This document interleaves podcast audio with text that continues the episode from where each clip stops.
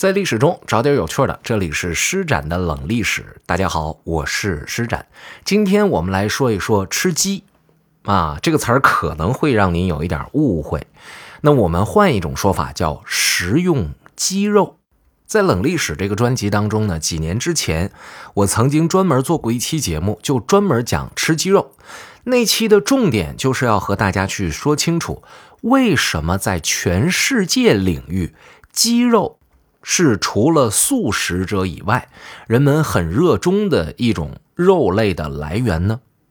这里边很重要的一个原因就是，鸡在各种主流的宗教信仰当中都没有关于禁止食用它的戒律出现。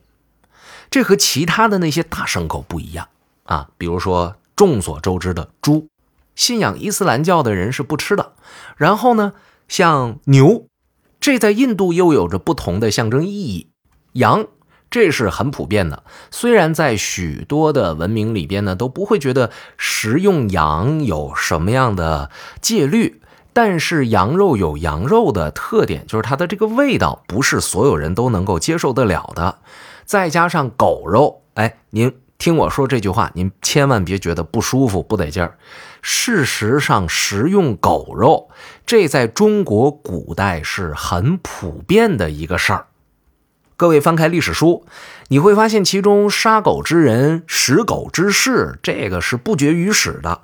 因为吃狗肉的人多，杀狗这件事儿呢，就变成了一个专门的职业。甚至我们去翻翻我们的古书，你会发现呢。其中提到狗屠，就是说，呃，宰杀狗的这个人远比说要宰杀羊的人多了多的去了。特别是《史记》，比如说在战国时期有名的那个刺客聂政，他是干嘛的呢？他就是杀狗的，以杀狗为生。为什么？因为家里边穷。再看刘邦手下那猛人樊哙，干嘛的？也是以。屠狗为事，就是靠杀狗为生。再往后看，大家非常熟悉的刺客之王荆轲，这个人他生活的环境是和什么人交往比较多呢？看啊，在《史记·荆轲列传》呃《刺客列传》里边是这么写的：“既至焉，爱焉之狗屠及善筑者高渐离。”啊，当然这个善筑者不是说他善于盖房子，这个筑是一种乐器。高渐离是干嘛的呀？他也是杀狗的。我们再看看别的，像《后汉书》啊等等一系列的这些历史记录里边，关于吃狗杀狗这件事情非常的多。但是在我们国家，有许多少数民族呢，他们是不吃狗的。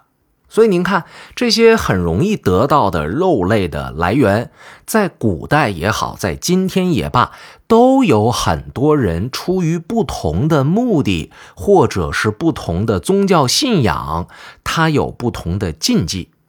唯独是鸡啊！今天甚至有人说，除了吃素的人不吃它以外，别的人都吃。哎，这就让鸡肉的流行呢，成为了一种可能。但是，这是 N 年以前我们从表面现象啊总结出来的这么一些话语，跟大家一块分享了。可是背后的原因一直都没弄明白，为什么呀？因为那时候年纪还小嘛，还没有想到这么多。历史就是这样，你读的年头越久，读的书越多，你思考的越多，你可能收获的又不同了。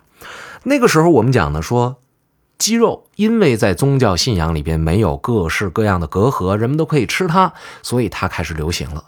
但追问一句，为什么在宗教信仰里边没有说鸡肉不能吃的呢？哎，这个话题就有意思了。今天世界上流行的几大宗教。啊，基督教、伊斯兰教、佛教，我们再回头去看，它都是有迹可循的，在什么时间节点出现，怎么发展，有 N 多的学者在研究它。由此我们可以知道，这些关于饮食方面的禁忌呢。一定是在这些宗教产生之后才被强化的。当然，有的呢也是这个宗教产生之前，地方上就有这种习惯了。于是呢，在宗教产生之后呢，就把它发扬光大了。我们不去谈过多宗教的事儿，我们就要把时间线再往前拽一拽，我们的注意力再往前放一放。在远古时候，人类最初驯化那些。野生的动物和植物的时候，真的会有这些禁忌吗？不一定吧。如果从习惯和宗教的角度去解释呢，我想大家能够得到一个答案。然而，今天我想先和大家从经济学的角度去解释，就是你养鸡、养羊、养牛、养猪、养一切那些我们今天很常见的肉食品的这些动物的时候，它的成本和它的产出是不是成比例的？远了咱们不说，就我刚刚所提到的这几样。它的这个难易程度就能够很轻松的找到数据。首先，牛肉肯定是投入最多，然而产出的肉却不是很多的那一种。就是养牛，你既需要给它提供食物，也需要给它提供活动的空间。你别看养牛好像是说挺简单，因为它不吃荤呢，你只要给它草就行，对吧？想象当中好像喂草就行了，但是各位朋友，养牛太难了，而且牛还有一个特点，它是大多以单胎生为主，就是牛它可能会难产，即使是不难产，它也不像鸡咔咔咔下一大堆蛋，或者是像其他的那些小猫小狗一下窝就咔下很多，牛基本上是一胎一个。一胎俩、一胎仨的实在太少见了，所以您看，本身它的产量就低，你要养它，你要付出的就高。然后，如果你再来吃它的肉的话，你合不上啊，各位朋友。于是，吃牛得什么人才能吃呢？那得是有身份、有地位的人吃。所以在我们国家的古文化当中，在日本我们的邻居的古文化里边，老百姓是吃不着牛肉的，不是说他不想吃。他吃不着，相比之下呢，羊要比牛好养一些，可是没有那么好养，它的肉也会挺贵的。再相比往下比，什么东西比较好养呢？猪相对好养一些，不过比猪还要好养的是什么呀？是鸡啊！当然，因为呢，我们现在呃狗肉已经不再是普遍的肉食的来源，所以我们就把它忽略不计了。还有兔子。兔子养殖成本也比猪肉要低，但是它比鸡肉要高一点。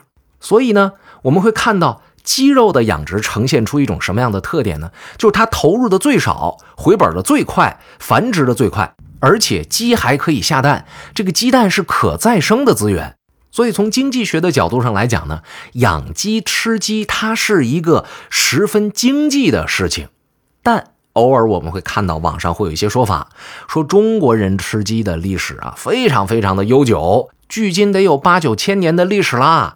然后有文字记录以来，说是这个老百姓啊根本就吃不上鸡，贵族才能吃得上鸡。而且鸡呢，因为每天早上它打鸣的这么一个属性，所以呢，呃，人们赋予了它很神圣的意义。一般人根本不允许吃鸡，是拿来祭祀的。啊，这个说法呢，也许是有道理的。但是各位，如果您注意到了我刚刚所说的养鸡的这种成本和它的这个产出的比例的话，你就会发现，和牛、羊、猪这三个大牲口比较起来，这个鸡啊，它是太好养了。各位，如果你是富有天下的君王，你恨不得拿人来祭祀。我们今天去查，我想做一期这样的节目啊，就关于商周时期的这个人生人祀，让人来进行陪葬，拿人来祭祀，对吧？诸葛亮那时候，我我原来讲这个水饺的历史，讲包子的历史也提到过这一点。传说诸葛亮发明了馒头，目的就是代替用人头来祭祀。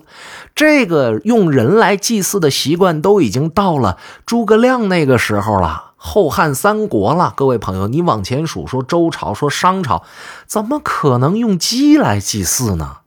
怎么想的呢？格不够啊！各位，回归一下历史，事实上，中国古代我们的老祖宗真正拿来祭祀上天的，就是牛羊猪这三种大牲口，别的不够格。甚至有的时候，这三种大牲口凑不齐，也不能拿鸡代替呀。各位，您想一想，那得在祖先的面前多丢人呢。要知道，对于商周时期来讲，这个祖先的力量，那简直是可以影响到你国存在的根本的力量，所以绝不敢马虎。至于说普通老百姓吃不上鸡，啊，我要跟大家解释一下了。他们吃不上鸡，说贵族能吃上鸡，不是说这个鸡有多么的珍贵，而是肉就珍贵。各位，汉朝的时候，人们在吃饭还只能以野菜为副食的主要部分呢。那些我们今天耳熟能详的蔬菜，古人根本就没有。各位，你想一想，假如说西汉它的这个物产极为丰富，这个菜品特别特别的多，你说他们出使西域的时候，闲着没事儿，老远背回菜来干嘛呀？对吧？不就是因为你没有，你缺吗？你才会带过来吗？对吧？我们再往后说，后来地理大发现的时候，为什么我们土豆是从外边进来的，玉米是从外面进来的？那么这些东西都进来，那我国本土产的这些东西怎么不往外面去啊？我们产的独头蒜怎么不往外面去啊？非洲、美洲怎么不不不进产我们这东西？就是因为没有那么好嘛，对吧？茶叶怎么出去了？茶叶好嘛？哎，我们再说回来，说回汉朝以前，人们别说是吃鸡吃肉了，吃蔬菜都吃不着，所以好多是野菜。那老百姓就更别提吃吃什么美味的鸡肉了。其实，在那些朝代啊，很多老百姓一辈子都没吃过肉的。这是后来经历了汉朝，粮食多了，然后跟外面有交流了，经济发展的好了，这些养殖的事情呢才能够下沉，老百姓呢也才能够拥有更多的去养鸡的机会。当然，当你有条件养鸡的时候呢，如果你条件具足，你也可以去养别的啊，你想养啥养啥呗。然后时间发展，发展，发展。经济水平、劳动能力越来越强了。到了南北朝时期呢，贾思勰在写《齐民要术》的时候，就在这里边就讲了养鸡的一些方法。这说明什么呢？说明养鸡这件事情已经变得相当的普遍了。时间再往后推，等到唐朝的时候，养鸡在农户家里边就不再是个事儿了。无论是杜甫还是孟浩然。都曾经写过关于吃鸡的诗，而且呢是非常写意，不是说那种“哎呀，我吃这一回，我太感恩苍天了，我这辈子终于吃上鸡了”，不是这样的。这就说明在唐朝的时候，这鸡呢，它就不再是什么说你根本想吃你也吃不着的东西了。对了，补一句啊，在唐代，人们吃鸡吃呃不是吃鸡啊，人们吃肉吃的最多的是什么肉呢？吃的是羊肉。各位，你看看到唐代的时候，我刚才说大牲口牛、羊、猪这三样里边最好养的猪，到唐朝的时候都不是大家吃的最多的食物了，而是羊了。所以你就能够想象唐朝鼎盛时期他们的经济水平发展到了一个什么样的程度。那么再往后说，宋元明清。关于吃鸡这件事情呢，就更加的普遍了。事实上，养鸡这个事儿，一直到今天，它的技术仍然在向前进步。比如我们今天所吃到的大多数鸡肉，呃，通常都是出自于一种被称作白羽肉鸡的鸡种。它的特点是什么呢？就是它长得快，死亡率低，产蛋量高，所以这是一个经济类的品种。当然，因为白羽鸡的大量进口呢，是上个世纪九十年代的事儿。这二十多年过去了，我想在这个养殖方法上呢，也一定有一些变化。这个我们就不去讨论了，毕竟我不是专业人士。过去听养鸡的朋友讲过，呃，我们能够买到的鸡肉的种类其实特别特别的多。刚刚我提到的这个白羽鸡呢，说四十来天就出栏，事实上这是一个呃商业型的这么一种鸡肉。在市场上，大多数时候通行的是这样的鸡肉的时候，各位，什么就变得有稀缺性了呢？就是那些喂足了日子的鸡就变得有稀缺性了。所以，无论是在南方的朋友还是北方的朋友，都有这么一种感觉，就是自己老家的那个溜达鸡儿啊，还有叫土鸡，说这东西好吃，呃，但很少能够买得到。你说在超市里边买到的那个更难了，但是今天呢，我要向大家介绍一个小小的福利，这是由喜马拉雅和汤小罐联名制作的原味老母鸡汤。这个老母鸡汤啊，是用养足五百天的老母鸡作为基础的底料，只添加水和食盐制造出来的鸡汤，并且采用一百二十一度高温灭菌和锁鲜工艺，实现了不添加防腐剂。真汤真有肉，哎，对了，我要和大家说的是呢，我们之前做关于鸡肉的节目里边，我们就提到了关于鸡汤的这个问题，说为什么全世界都流行鸡汤，认为很补。不过呢，今天如果我们从营养学的角度去看，就是熬的时间到位的话，这汤呢是比这肉味道好一点。但是你说把这肉里边的营养全都给煮出来了，肉里一点没有了，这个其实也不是那么的科学。这中间的研究过程呢，您在网上很容易就能找得着。直接给大家一个结论啊，就是喝鸡汤呢它好喝，但是吃鸡肉呢它也有营养。很多汤呢它就只有汤没有肉，但是啊，我今天跟大家推荐的这个汤小罐儿它是连汤带肉的，就是在保证了美味的同时，它也给你营养。最重要的是。这东西现在它有活动，今天是一月十号，二零二一年一月十号，在今天的二十四点之前，如果你下单在喜马拉雅购买了这个汤小罐的老母鸡汤。它是一罐四百克，然后四罐是一套，淘宝价格是七十五块八，喜马拉雅日常的专属价格是六十九块八。今天您在我的这个推荐里边买啊，二十四点之前是四十五块八，并且下单就赠送给您价值二十五块八的便携汤杯一个，以及价值九块九的米粉两包。还包邮，注意，我们说一下，它是海外及港台不发货的，新疆、西藏、宁夏、内蒙古不包邮，需要加二十块钱的邮费。